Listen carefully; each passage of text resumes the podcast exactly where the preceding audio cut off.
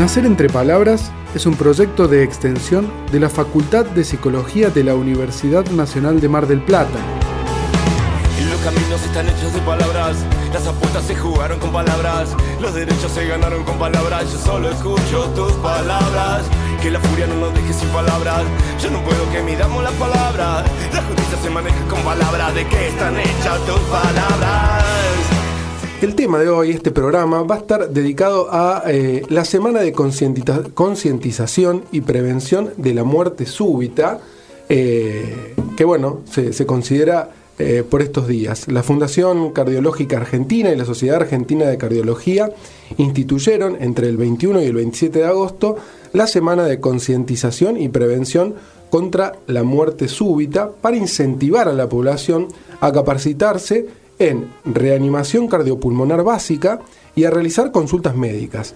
También es importante eh, fomentar la idea de eh, el manejo de los desfibriladores de uso externo automático como una herramienta imprescindible para la atención temprana de la muerte súbita extrahospitalaria.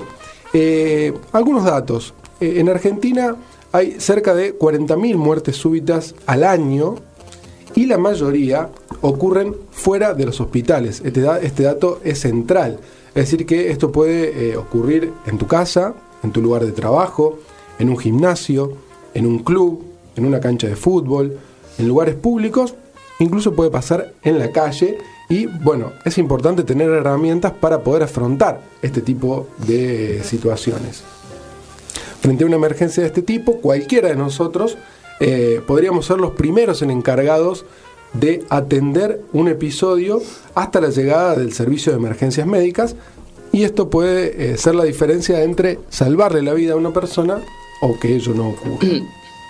Eh, hay una ley que regula esta situación, es la ley 27.159 de muerte súbita, un sistema de prevención, de prevención integral, que data del año 2015 y tiene por objetivo regular un sistema de prevención integral de eventos por muerte súbita en espacios públicos y privados de acceso público eh, para reducir la tasa de muertes por esta causa. Eh, entre otras cuestiones, esta ley indica que en espacios públicos o privados que tienen mucha afluencia de público, hablamos de aeropuertos, eh, estadios deportivos, gimnasios, bueno, lugares donde se hacen eventos de, muchas personas, los shoppings. Eh, es obligatorio el uso de los desfibriladores automáticos y tiene que haber gente capacitada que sepa utilizar eh, este tipo de, instrumentos y también que sepa realizar resucitación cardíaca. El inicio inmediato de la RCP, la eh, reanimación cardiopulmonar, por parte de alguien entrenado, aunque no sea profesional, este es el dato, cualquier persona lo puede hacer, teniendo un conocimiento básico una instrucción mínima de primeros auxilios, puede aumentar en un 40% las probabilidades de supervivencia de los afectados. Bueno, la muerte súbita tiene alta incidencia en dos etapas de la vida sobre todo. Eh, una es entre el nacimiento y los primeros seis meses de vida por el síndrome de muerte súbita del lactante, algo de lo que hablaremos eh, en un rato, porque vamos a tener una entrevista relacionada al tema. Desciende luego con la niñez y hasta los 30 años aproximadamente, allí la incidencia es muy baja y puede aumentar después de ese, de, ese periodo, digamos, después de los 30 años, para alcanzar un pico entre los 45 y los 75 años de edad. Eh, estos son datos del Instituto Cardiológico de Buenos Aires. Lo primero que se me ocurre pensar es eh, si alguna vez nos tocó vivir algún episodio de esto, si lo hemos visto, lo abro a la mesa porque tal vez eh, alguno, alguna, alguien aquí puede haber tenido algún episodio o conoce de alguien. Yo, en lo personal, eh, lo último que recuerdo es una persona conocida jugando a la pelota, que si bien tenía algún antecedente cardíaco, pero bueno, fue algo súbito, sorpresivo, de hecho ni siquiera todavía había entrado a la cancha, una persona muy joven, y bueno, tuvo un episodio de este tipo. No sé, ¿Alguien de aquí ha tenido alguna otra experiencia? Digo, y, no hubo una persona que lo pudiera eh, realizar los, primeros auxilios, y esto es lo importante, que tal vez podría eh, haberle salvado la vida, digo. Eh, No sé, ¿alguien? ¿Maca? ¿Juan? ¿Graciela? yo, en lo personal no, pero sí conozco a alguien que es rescatista de montaña y estaba en un espacio que en donde el desfibrilador de la montaña, o sea, del, eh, del cerro, no estaba cerca. Y sí pudo salvar a la persona porque ese año el restaurante en donde estaban había puesto un desfibrilador de manera privada, ¿no? Para lo cual sí fue muy importante.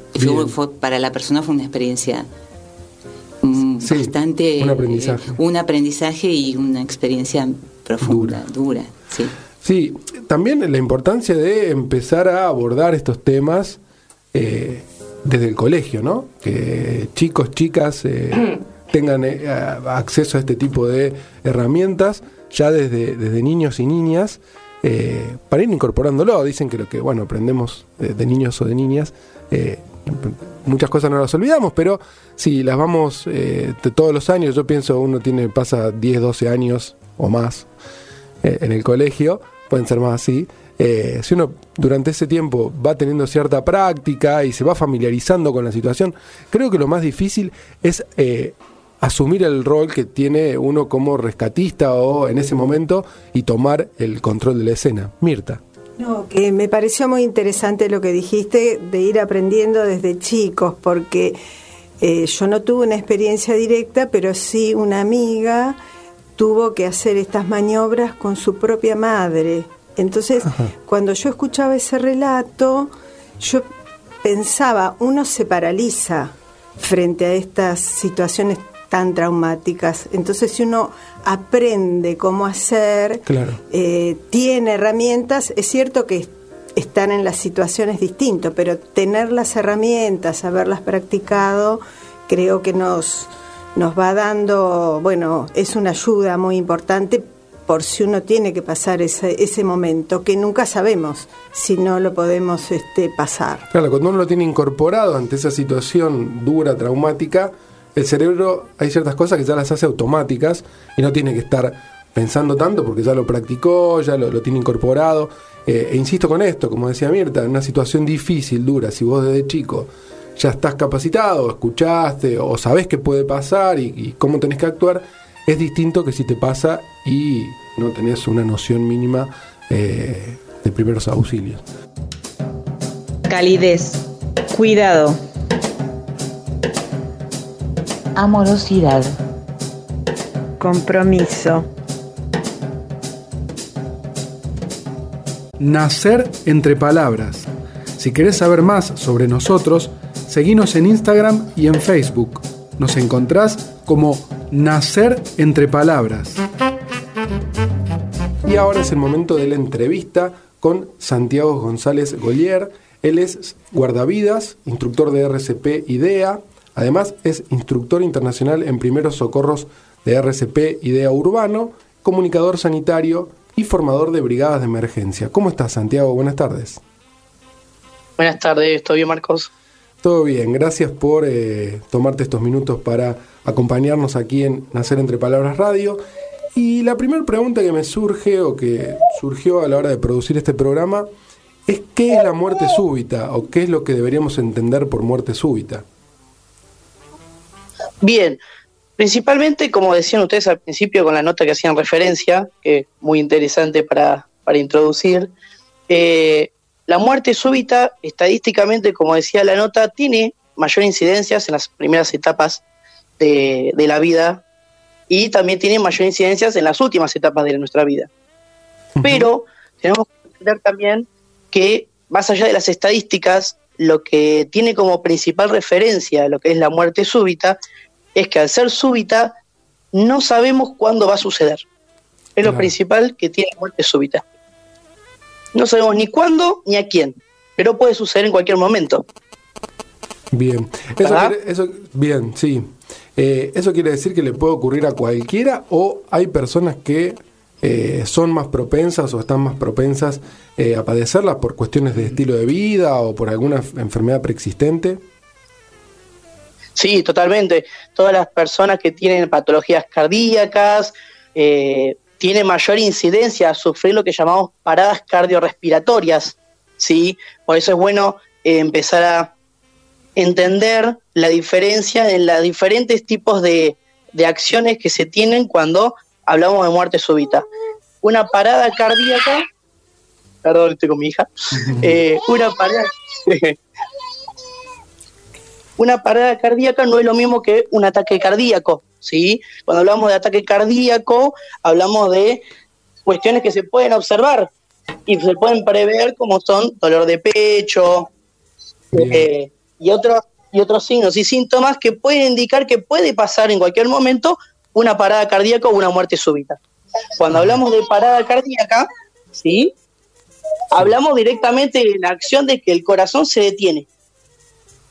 Puede ser explicado o no el por qué sucede esto, puede ser porque hubo un traumatismo, una convulsión, una acción febril en un niño, la falta de aire o una asfixia, o simplemente no tiene algún tipo de explicación y sucede de manera súbita. Personas muy saludables, como vos indicabas, una situación en el deporte, por ejemplo, que ha habido muchas, sucede de manera repentina y no tiene una explicación. Capaz que esa persona tenía un buen cuadro de salud, no tenía afecciones cardíacas previas y le sucede igual. Claro. Y mm, bueno, una de las etapas en la que las estadísticas marcan una mayor incidencia es antes de los seis meses de vida. ¿Por qué ocurren estos episodios? Si es que hay una, causa aparente o alguna eh, información que, pueda determinar por qué antes de los seis meses de vida eh, ocurren estos episodios. Sí, como cualquier tipo de situación, los que hablamos sobre muerte súbita, seguimos entendiendo que la puede pasarnos a cualquiera. Hay una mayor incidencia en lo que es la lactancia, en la parte de los lactantes, ¿sí? que va de los aproximadamente de que nacen hasta los seis meses, es cierto eso, pero tenemos que tener en cuenta de que esto se da principalmente porque, primero por una cuestión de desarrollo del, del niño, ¿sí? está en proceso de desarrollo, su cuerpo sigue desarrollándose, más allá del tiempo que estuvo dentro de la panza de la madre, y además de que hay situaciones que se recomiendan ante, la, ante el niño que, por ejemplo, duerme, que es donde normalmente sucede este tipo de muertes súbitas en lactantes, durante el sueño. Cuando el niño, por ejemplo, se encuentra en posición no correcta y esto hace que se le dificulte la respiración o el intercambio de oxígeno y dióxido de carbono. Bien, bien, buen dato. Eh, ¿Y cuáles serían los primeros auxilios, auxilios pediátricos eh, que deberíamos tener en cuenta? Bien, primero principal, siempre cuando tenemos esto de que hablamos de los pediátricos, en la muerte súbita, esto de recomendar siempre de que traten de dormir siempre boca arriba, ¿sí? Y si tratan de dormir de costado, siempre observado por un adulto. Esto de la prevención constante es lo que principalmente siempre nosotros tratamos de inculcar cuando damos capacitaciones o charlas. La prevención es el primer auxilio. Siempre tratamos de prever, no tener que realizar la acción de auxiliar, ¿verdad? Sí, sí. Y después Ahí sí, bueno, si no se pudieron dar las condiciones, incorporamos lo que son los primeros auxilios. Dentro de lo que son los primeros auxilios pediátricos son las primeras intervenciones que vamos a realizar previo a que llegue o no un servicio de emergencias médico especializado. ¿Sí? Sí, es para ganar tiempo. Perfecto, correcto. Nosotros lo que hacemos es minimizar ¿sí? cualquier tipo de lesión a futuro. Claro ¿sí? que pueda tener la víctima en ese momento. En este caso, estamos hablando de pediátricos, un niño, un bebé, ¿sí? Eh, pero lo que tratamos siempre es de minimizar lesiones a futuro y tratar de revertir la situación que está aconteciendo en ese preciso momento. Claro. Bien, eh, bueno, les recuerdo, por si alguno se enganchó ahora en, en la entrevista, estamos hablando con Santiago González Golier, él es guardavida, instructor de RCP, eh, forma brigadas de emergencia, es comunicador sanitario. Y estamos hablando porque esta semana es la semana de la prevención eh, y, la concientización, no me salía la palabra, eh, sobre la muerte súbita, ¿no? Para evitar para bajar la tasa de incidencia de esta causa de, de muerte. ¿Cuáles son los accidentes más comunes hablamos de niños y niñas, ¿y en qué lugares ocurren? Bien, cuando hablamos de tasa de incidencias de accidentes en, la, en lo que es la niñez, ¿sí? tenemos que entender de que la principal área donde suceden, ¿sí? Es en la casa. Ajá. Y esto se da porque hay una mayor relajación de lo que es la atención sobre estos niños, ¿sí? Se entiende que la casa es un área un poco más segura que lo que es la vía pública, un espacio deportivo o la misma escuela a donde concurre el chico, Claro. pero tenemos que entender que la casa es el mayor lugar donde se dan estos eh, casos de accidentes, ¿sí?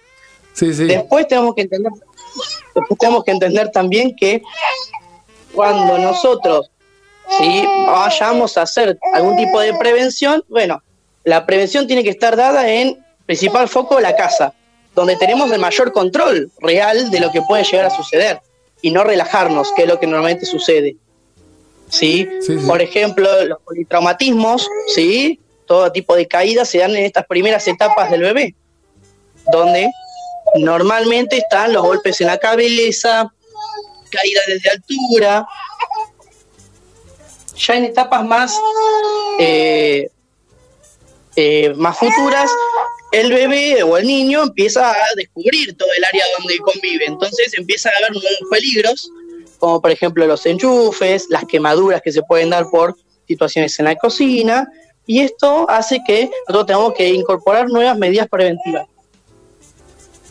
Bien. Eh, hay una ley que regula la, la situación de la prevención de la muerte súbita, que es la 27.159. Eh, Correcto. ¿qué, qué establece concretamente eh, al momento de reglamentar esta ley? Que va- ¿Cuáles van a ser los cambios o, o los aportes más importantes?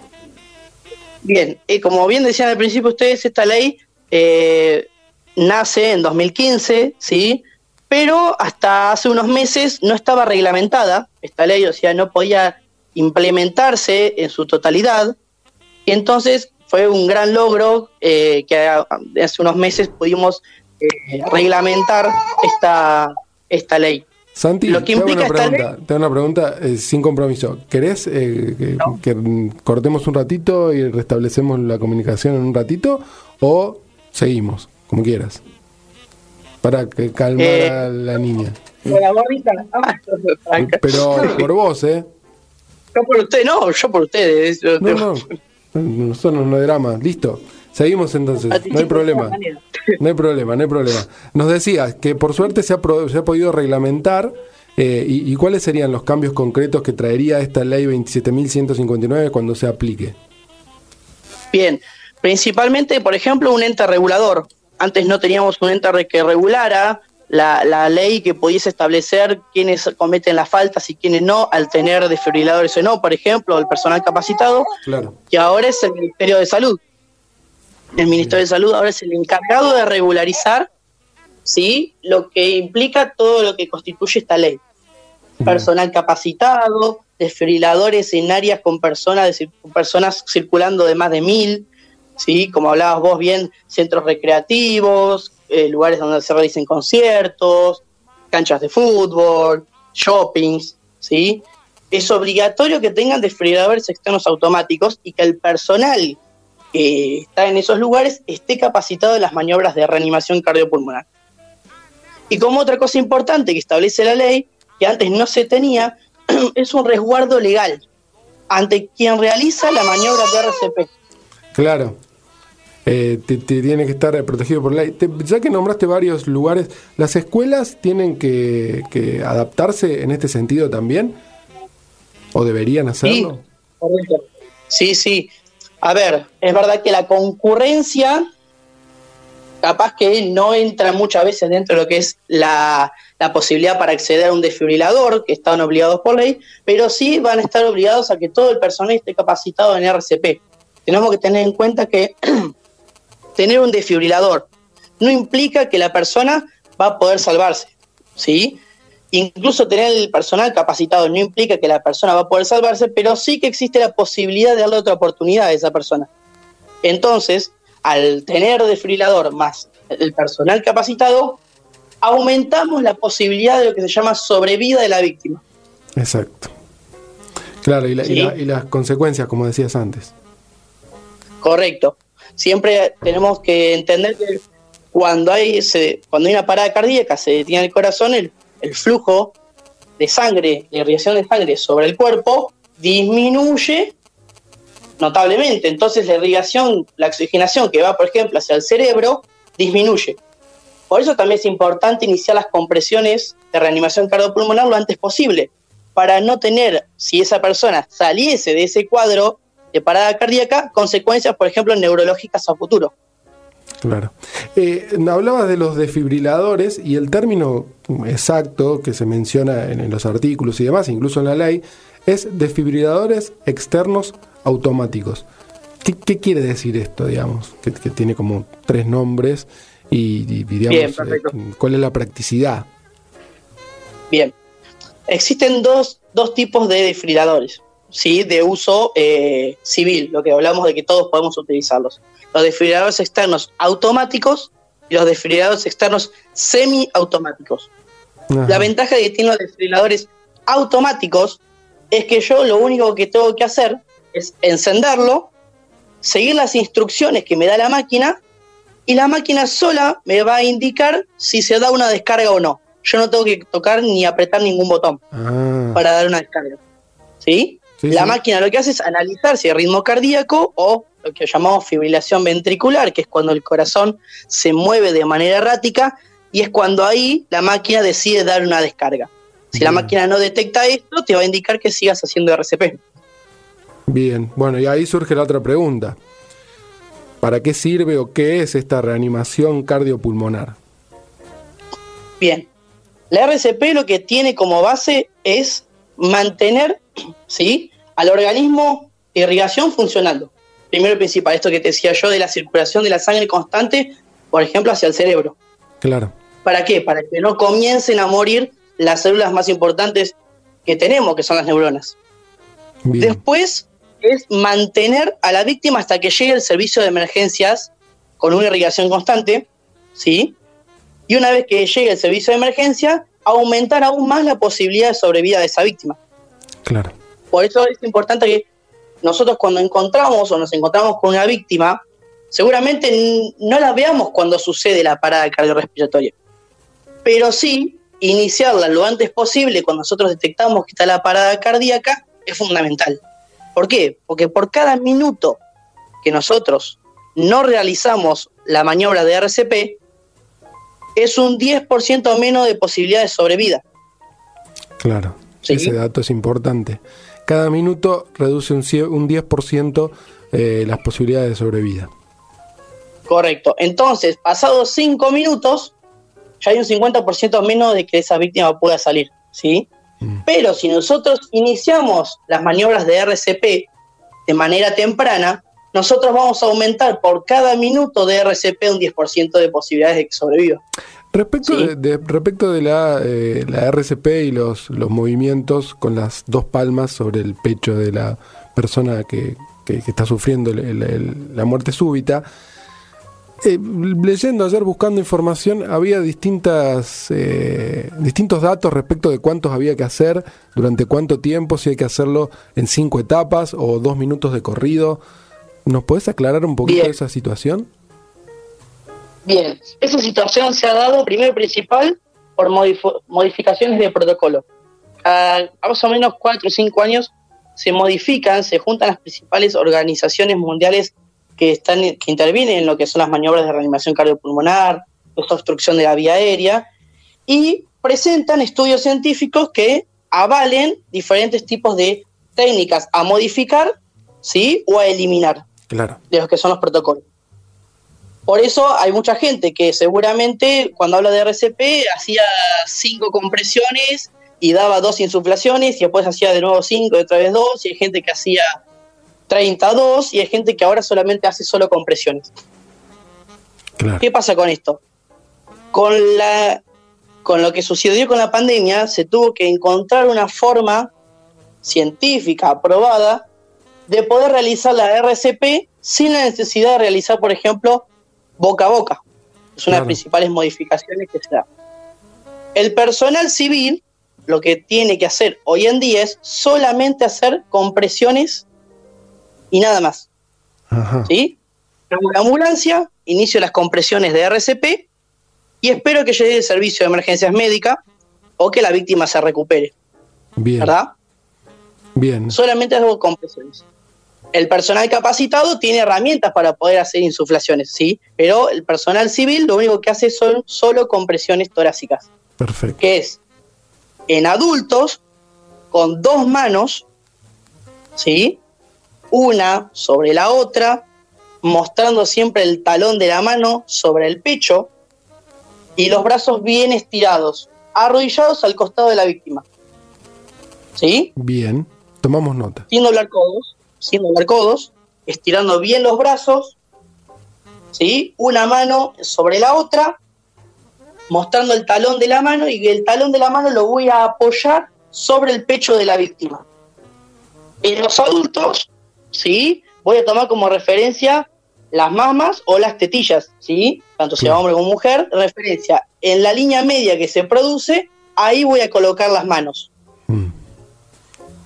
Hay como un- una especie de, se hace como una especie de pocito ahí donde está el esternón. Ese Ahí es donde voy a colocar yo el talón de la mano. ¿Sí? En los niños, que hablamos, por ejemplo, de 1 a 8 años, los pediátricos, de 1 a 8 años, voy a hacer lo mismo, pero con una sola mano. Voy a arrodillarme al costado de la víctima, víctima boca arriba, voy a estirar mi brazo sin doblar el codo y mostrando el talón de la mano de una sola, lo voy a apoyar sobre esa misma cavidad que vos estabas eh, diciendo, que Sí. se da entre las tetillas, entre las mamas, y voy a hacer las compresiones.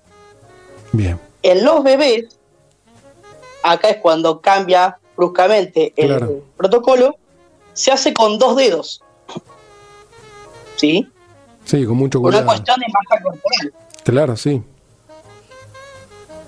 Lo ideal es que por una cuestión de seguridad, para el que vaya a hacer la, la maniobra de RCP en un lactante, y porque seguramente esté nervioso porque es un lactante, ¿sí? lo ideal es colocarlo en una base firme, una mesa o en el piso. Bien. Lo que voy a hacer es que con dos dedos, ¿sí? Normalmente el índice y el que está al lado, los voy a colocar juntos y voy a comprimir con los dos dedos entre las tetillas del bebé. ¿Correcto? Sí. Sí, Bien. sí. La frecuencia, ¿cuántas veces voy a comprimir? Que acá es también donde se da, el- me dicen 30, me dicen 10, me dicen... Bueno, ahí es donde nos hacemos un matiz importante, fácil para todo el mundo, ¿sí? Van a comprimir constantemente, rápido y fuerte, sin soltar la mano, constantemente, hasta que o llegue la ambulancia o la víctima vuelva en sí, o yo esté cansado y alguien sepa la maniobra y venga a reemplazarme. ¿Sí? Bien. Sí, ahí estuvo fácil. No vamos a poner límite de cantidad de, de ¿cómo se llama? De, De compresiones. compresiones. Vamos a hacer todas las compresiones necesarias sin parar hasta que se den esas tres situaciones. O que llegue la ambulancia, o que la víctima reaccione, o que alguien me venga a reemplazar y sepa la técnica. Bien. ¿Sí? Muy bueno ese dato, muy bueno ese Fácil y dato. sencillo para que cualquiera lo entienda. Sí. Acá eh, Juan, que está aquí en, la mesa, te, te va a trasladar un interrogante también. Santiago, buenas tardes, ¿cómo Hola, estás? ¿Todo bien, Juan? Ah, me llega a escuchar ahí, sí. Eh, hablando un poco de, la, de lo que estábamos ahora charlando, me generó una duda, que es también creo que un conocimiento muy popular, cuando hablas de la frecuencia, viste que dicen eh, que hay que como, no sé, pensar en alguna canción o algo por el estilo para decir, creo que era no sé cuántas compresiones por minuto o algo así. ¿Eso es así o es más que nada algo popular que se dijo? Bien, bien. El ritmo de compresiones por minuto, acá vamos a lo científico y al exacto, son entre 100 y 120 compresiones por minuto. Es un ritmo de frecuencia que es rápido y constante, ¿verdad? Sí. Ustedes aprueban entre 100 y 100 veces, 100 y 120 veces por minuto Son- y es un, un Son ritmo constante aproximadamente. Entonces, teniendo en cuenta eso, hay muchas canciones, ¿sí? Que rítmicamente acompañan a lo que es la frecuencia entre 100 y 120 compresiones por minuto. Por ejemplo, Stay My Life, ¿sí? Que es de las más conocidas. ¿sí? Pero, como yo siempre digo cuando doy las capacitaciones, dígame a alguien que realmente se haya puesto a cantar en ese momento. Claro, claro. eh, ¿Sí? lo, lo que pueda, lo que pueda hacer, claro, lo que pueda hacer la persona eh, eh, estaría bien, digamos, siempre y cuando mantenga esa, esa constancia hasta que llegue el, sistema de salud. Eso también es importante. Hay que llamar al servicio Correcto. de emergencia. Si hay varias personas en el lugar, una persona llama al servicio de emergencia y la otra practica la maniobra de RCP hasta que lleguen los médicos. Maca, querías preguntarle. Bien, lo que nosotros siempre, Sí. lo que nosotros siempre establecemos es que lo importante cuando se va a hacer una atención primaria, más allá de todo lo que venimos hablando hasta ahora, es que el que vaya a hacer la atención primaria, cualquiera de nosotros, Sí, ¿sí? que en ese momento se transforma en el que socorre, claro. siempre, siempre mantenga lo que se llama autoprotección. Primero nos protegemos a nosotros y después actuamos sobre la víctima. ¿Y esto por qué es importante? Estamos tratando de mitigar la posibilidad de nuevas víctimas.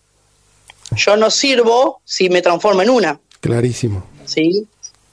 clarísimo. Entonces, siempre que vayamos a accionar en cualquier situación, sea en la vía pública, en casa, primero lo que voy a hacer es tratar de observar de que no haya ningún riesgo para mí antes de realizar algún tipo de atención.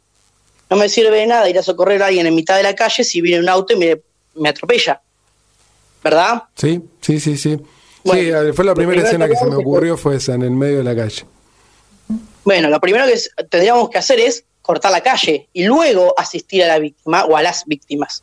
¿Para qué? Para no, que no haya nuevas víctimas. Ni yo como socorrista, ni terceros que quieran intervenir también sufran algún tipo de afección. Se entendió, se Después- entendió perfecto. Después, algo que es muy fácil y a veces la gente lo ve como algo muy complejo y me dicen, pero ¿dónde llevo esto? Es la utilización de elementos de bioseguridad. Yo siempre, cuando hablo de que no siempre vamos a estar en casa asistiendo capaz que a un familiar, nos toca asistir a alguien en la calle, y a esa persona no la conocemos. Y es importante saber que como no lo conocemos, tenemos que tomar medidas de seguridad para nosotros, por ejemplo, no infectarnos. Por ejemplo, hay que utilizar guantes, ¿sí? Guantes de látex descartables. Con un par en la cartera, en la mochila, en la riñonera, siempre hay un lugar para un par de guantes descartables, Sí. ¿sí? Sí, es sí. fundamental. Siempre que vayamos a hacer cualquier tipo de atención, ¿sí? Eso es lo primero que tenemos que tener en cuenta, siempre. Y después sí, ahí sí evaluamos a la víctima. ¿Qué evaluamos? Bueno, si fuese una situación de lesión, ¿qué tipo de lesión puede llegar a tener y dónde, por ejemplo, está el sangrado? Si tuviese algún tipo de sangrado, ¿verdad? Claro. Bien. Si fuese alguien que tiene una parada cardiorrespiratoria, ¿cómo yo sé que la persona tiene parada cardiorrespiratoria? Bueno, la persona no responde y no respira. Porque si la persona no responde, pero respira, puede ser que esté desmayado, Exacto. ¿sí? Y yo voy a iniciar una maniobra sobre una persona que está desmayada y la puedo lesionar, ¿sí? Peor. Claro. Entonces, siempre que vayamos a hacer este tipo de maniobras, tenemos que hacer una buena evaluación de lo que sucede en la escena. Y principalmente lo que le sucede a la víctima. Claro. Entonces. Es lo más difícil de... Sí, decime. No, digo, lo, lo más difícil era, decías, es lo más difícil de todo, saber lo que le ocurre a la víctima y esto de tomar el control de la escena para después sí eh, comenzar a actuar, digamos. Es como eh, asegurar la escena, eh, llamar al servicio de emergencia si se puede, tomar las medidas de seguridad y recién ahí eh, comenzar a hacer RCP si correspondería o bueno, esperar eh, a que llegue la ambulancia. Acá Maca también Bien. te quería hacer una consulta. ¿Cómo estás, Santiago? Antes de Maca, ¿puedo decir Ah, perdón, perdón, ¿Puedo sí, sí, yo me metí. Nosotros terminamos de evaluar a la víctima y tenemos la información necesaria de lo que vamos a hacer y de lo que le pasa, esta parte importante de lo que vos me decís de llamar al servicio de emergencias médicos. Claro. Y aunque parezca algo raro y extraño lo que voy a decir, hay mucha gente que no se sabe el número de emergencias. ¿Sí?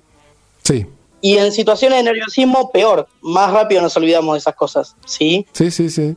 Entonces, tener en cuenta que yo, si pasa en la calle, ¿sí? O necesito el servicio de emergencias médicos, llamar al 911, ¿sí? Esto es importante de, de indicarle a una persona 911, 911, que que son eh, es un número de emergencias que establecen para la mayoría de los servicios de emergencia. Claro, esos canales. O si es una emergencia médica, algo más específico, al 107 acá en Mar del Plata. ¿Sí? Sí. Sí, correcto. Esos son Bien. los dos números que siempre tenemos que tener eh, en cuenta a, una hora, a la hora de intervenir. Ahora sí, Maca. ¿Cómo estás, Santiago? Te quería preguntar, eh, ya que podemos ser agentes de lo que es la atención primaria, ¿qué capacitaciones deberíamos hacer para poder ayudar a una persona que esté en esta situación o que sufra uno de estos episodios? Bien, primero y principal, hacer el curso de primeros auxilios básicos, ¿sí? El más básico que se pueda, siempre con teniendo en cuenta que las instituciones a donde se la vayan a hacer, no importa cuál sea, pero sí que estén certificadas, ¿sí? Y que tengan algún tipo de eh, aval de lo que se está dando, ¿sí? No cualquiera puede dar este tipo de capacitaciones, más allá de que sí toda esta información está, por ejemplo, subida al internet, cualquiera puede pasarlo esto, pero no todo el mundo puede enseñarlo ni certificarlo, ¿sí? Bien. Siempre cuando uno da un curso y certifica a las personas, estamos poniendo la firma sobre lo que incorporó esa persona con conocimiento. Y que esa persona está capacitada realmente para poder gestionar ante un tipo de atención que tenga que hacer. ¿sí? Eso siempre es lo principal, no importa qué institución sea. Y después esto de que tenga la mayor cantidad de información posible a realizar el, cuando voy a realizar un curso, ¿sí? que tenga todas las áreas sería lo ideal, desde qué son las atenciones primarias, esto de asegurar la escena, de qué tipo de lesiones se pueden dar, de traumato- eh, traumatólogos, de traumas, de situaciones de hemorragia, quemaduras, y después ya ir a lo que sería la implementación de la reanimación cardiopulmonar y el uso de lo que sería el desfibrilador, ¿sí? Bien, Eso sería un curso completo que debería tomar cualquier tipo de persona.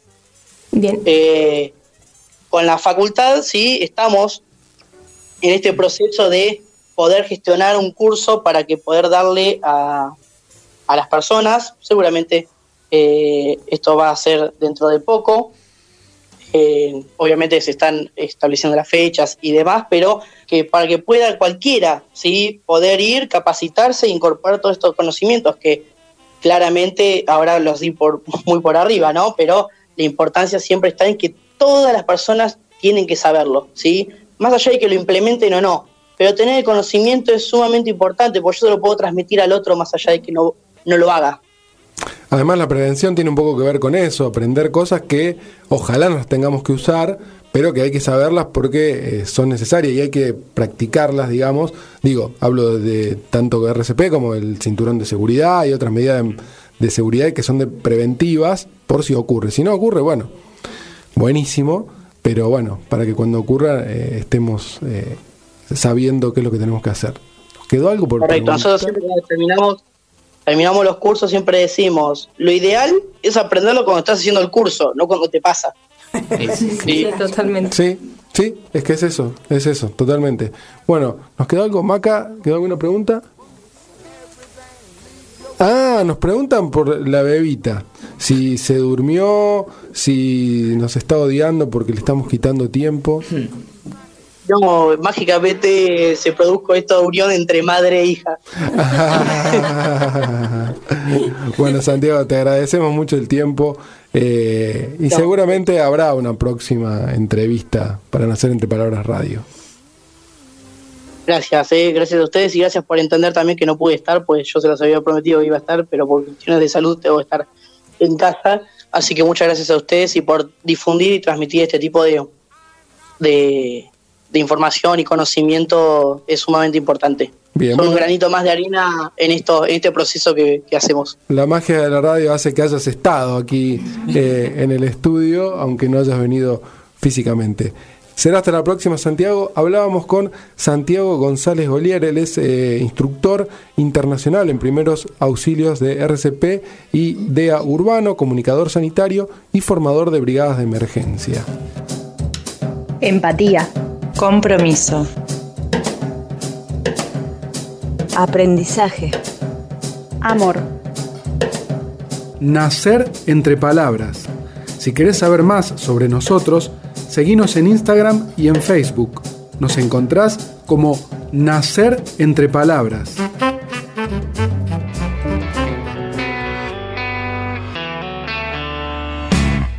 Las palabras se apropian de las cosas que ves, pero no son las cosas.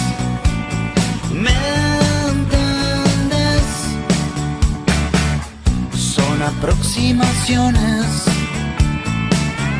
son poesía quizás, son de este ancho universo